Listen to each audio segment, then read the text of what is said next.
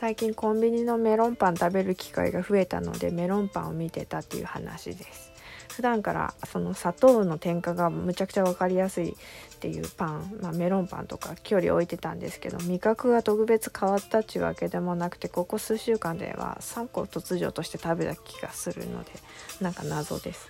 メロンパンの生地8日前からずっとドキュメントにコピペ放置したままあんまり興味がなかったんで生理周期も相まってフリーズしておりましたがもうメロンパンに夢でうなされそうなのでやっと小先を話します。はいメロンパンについて。メロンパンの原型の誕生はいつですか、えー、大正初あ大正末期から昭和初期あたりです。メロンパンという名前の由来は何ですか？はい名前の由来は昭和10年代以降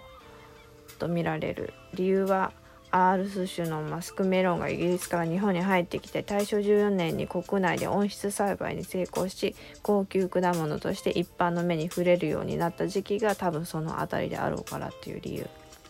他の理由だとまあ形がマスクメロンに似てたからっていう単純なものとかあとメレンゲパンの発音がなまってメロンパンになったとか。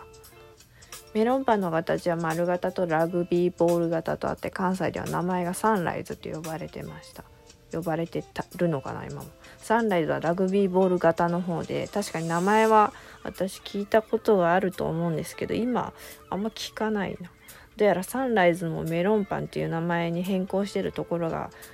もう増えてるので、えー、今はラグビーボール型もローホ店とか一部エリアでしか売られてないみたいです。1936年創業、えーと、広島県呉市のメロンパン。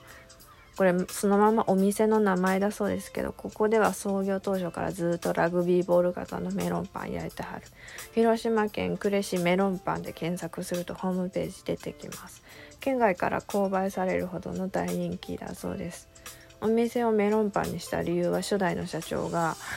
えー、当時はその果物のメロンっていうのは庶民には高級な食べ物だったんでパンにそれの名前を付けてたくさんの人にお腹いっぱい食べてほしかったっていう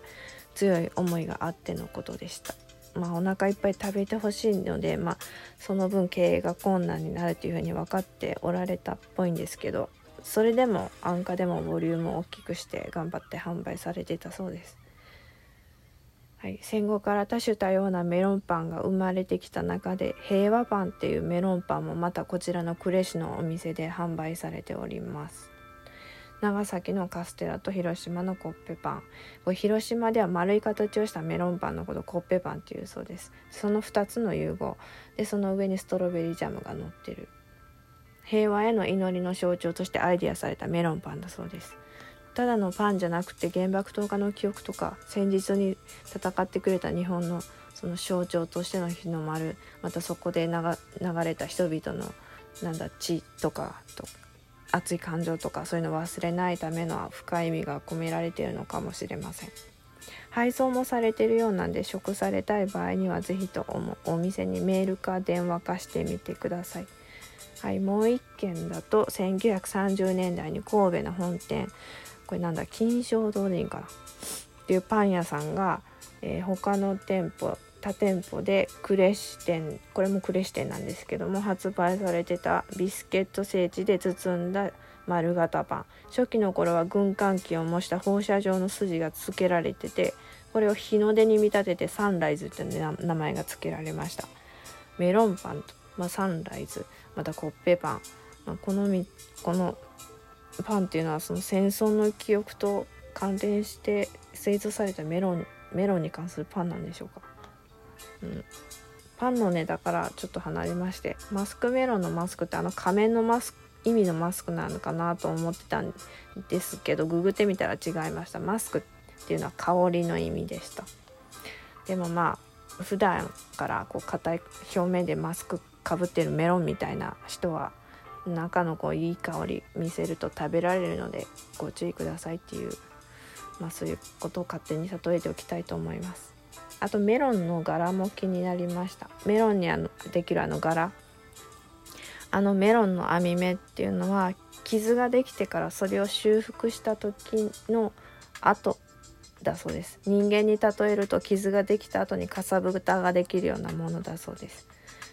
メロンっていうのは種子交配後にえーと、約2週間ぐらいは縦にずっと縦にギューンと伸びてってその後に急激に横の方向に成長していくこの時のえ果肉部分の成長が早すぎて皮の成長が追いつかずに皮が裂け始めるでこの時に傷ができるんですけど果実の内側から水分の蒸発を防ぐためにスベリンという物質が分泌されてそれがコルク状に固まってあのような網目状が出来上がるそうです。まあなんだろうなんていうかこう縦割り社会からこう横のつながり社会に切り替わる時にこう変化についていけない既存のシステムが分断され始めてでこの時に亀裂が生じるんですけどスベリンっていう優しい集団が果実の中からコルク状にこう団結して傷を負ったシステムがネットワークみたいなこう網目状へと変化を遂げて一つの個体として、まあ、また維持されるみたいなこうメロンの網目状になったかは分断された社会システムが今後どのようにシフトチェンジを遂げたかの完成形を見せてくれてたりするんでしょうか。まあこういうふうにイメージをぼやっとさせてまま終えておきたいと思います。